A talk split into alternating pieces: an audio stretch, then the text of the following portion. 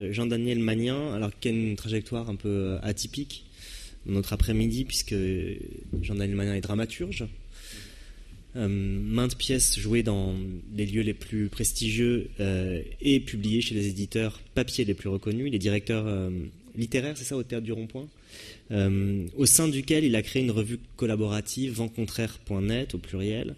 et il est par ailleurs récemment l'auteur d'un roman. C'est votre premier roman, je crois? euh, le jeu continue après la mort. Euh, pardon? Pardon, excusez-moi? Après ta mort. Après ta mort, pardon. Euh, et sorti il y a quelques mois, qui s'intéresse non seulement aux jeux vidéo, mais qui sous format numérique joue des possibilités du support. Very friendly, non? On s'y est tous mis dans les années 85, puis quand le web est arrivé, j'étais sur un scénario de film, une commande sur la crise financière.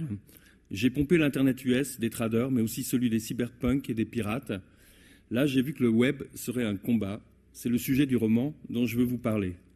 Il s'appelle Le jeu continue après ta mort.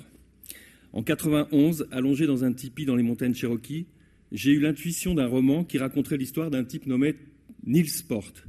J'allais suivre le réseau des pensées de Niels Sport qui parcourait son cerveau comme on suivrait des colonnes de fourmis.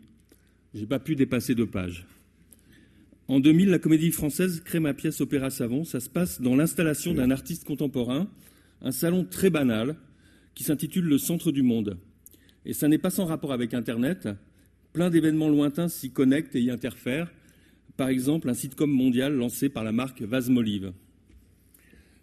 À la même époque, je donne des ateliers d'écriture à la prison de la santé. J'ai l'idée de tourner avec les détenus un film de science-fiction où tous les prisonniers isolés dans leurs cellules conversent ensemble, reliés par leurs pensées.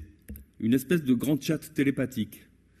Mais les ateliers s'interrompent et ben, je, dois, je dois y renoncer. Je reprends cette idée avec les élèves du conservatoire pour qui j'écris une pièce intitulée www.golgotha.com. C'est clairement web, non? Dans la mise en scène de Philippe Adrien et les décors de Goury, les acteurs interconnectés étaient isolés dans des décors entassés les uns sur les autres. Six ans plus tard, J'attrape la jaunisse à Beyrouth où je prépare un festival pour le théâtre du Rond-Point. Et dans mon délire hépatique, j'écris une scène tout en jaune. Un front de mer apparaît. Ça n'est plus vraiment Beyrouth, mais une ville virtuelle. Et soudain, je vois qu'en transposant la pièce Golgotha.com dans l'univers des jeux en ligne, le roman auquel j'avais rêvé 15 ans plus tôt euh, me devenait possible. Simplement, je ne connaissais rien à Second Life, World of Warcraft et les autres MMORPG, ces jeux en ligne massivement multijoueurs où des centaines de milliers de personnes peuvent entrer en interaction via leur avatar. Je ne sais pas pourquoi, mais ce sigle MMORPG me fait penser au mot morgue. Je me rencarde sur les ikikimori, les otaku, ces japonais reclus chez eux derrière leur console. Mon île Sport sera le prince des no life, l'Alexandre le Grand des jeux en ligne. Celui qui a libéré tous les jeux des éditeurs et a réussi à les rassembler en un seul univers virtuel qui s'appellera Big Pizza. Big Pizza et son milliard de fidèles. Au début du roman, Big Pizza disparaît. C'est la panne numérique définitive, le global off. Nils Sport retire son casque 3D et se retrouve dans la triste réalité, obèse.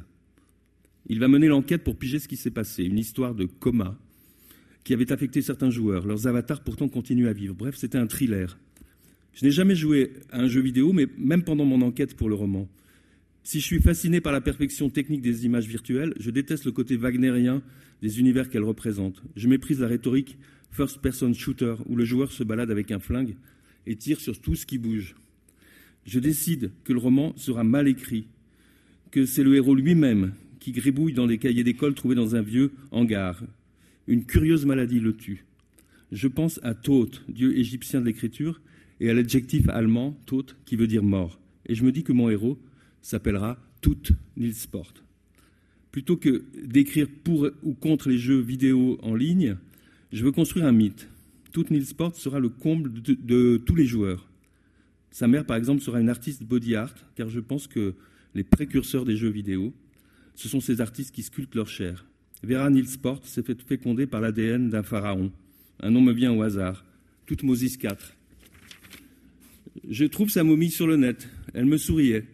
Je trouvais que ce, mort-là me ressemblait bizarrement. À son époque, le jeune Toutmoses avait fait désensabler la statue du Sphinx. Son fils, Tout Nilsport, reconstitué ici, à partir du cadavre de son père, aura pour mission de ressortir de l'amnésie le monde factice et délirant de Big Pizza. Ce qui m'a fasciné au fil de l'écriture, c'est que je croisais de nombreux thèmes très anciens. Faust, Pygmalion, le double, le golem, les morts vivants, les marionnettes, Pinocchio, Blanche-Neige, Dante, Quasimodo. Les jeux virtuels me ramenaient au mythe fondateur de la littérature. Et une certitude, l'écriture doit s'inspirer des artistes anciens plutôt que de singer une technologie web en perpétuelle obsolescence. J'ai donc écrit sous l'œil de Jérôme Bosch, de Dürer, Aldorfer, Gustave Doré et Cher. Avec eux, j'avais la chance de pouvoir me lancer dans un récit fantastique, comme si je vivais au XIXe siècle. Une problématique s'impose peu à peu dans le récit, celle de la fusion. Fusion entre le joueur et son avatar, défense virtuelle, sex toys en ligne. C'est le, le, désir d'aller au-delà des bricolages 3D, de devenir son avatar, de s'incarner dans le virtuel, comme si l'écriture informatique voulait se faire chair. J'ai tout osé, même des fausses pistes comme le classique cerveau dans un bocal. Mais ça n'est pas un cerveau, c'est une chose bien plus raffinée. Le gros tout obèse va finir par se trouver face à face avec une version, une version biologique de son avatar.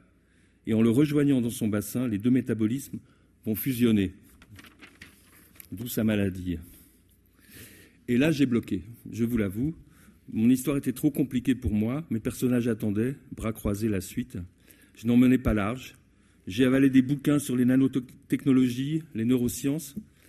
Euh, la lumière est arrivée lors d'un voyage. J'avais pris avec moi le livre de Jean-Michel Beignet sur les NBIC et le post-humanisme. NBIC, convergence entre nano, bio, informatique, sciences cognitives. Les chemins bizarres où l'écriture m'avait amené recoupaient très exactement des projets en cours réellement aux USA. Fusion homme-machine, upload de l'esprit, homme augmenté, vie éternelle sur une plaque de silicium, et pourquoi pas esclavagisme des vivants et des morts. À la fin du roman, l'enquêteur découvre qu'il est lui-même le coupable. C'est tout qui a causé le Global Off pour contrer les éditeurs et leurs rêves de revenir en colonisant nos cerveaux, nos vies et même nos cadavres. Suivre le dieu Thoth à l'heure d'Internet, écrire au sein de la méga archive vivante, je vous le dis, c'est partir en expédition dans le cimetière des morts vivants.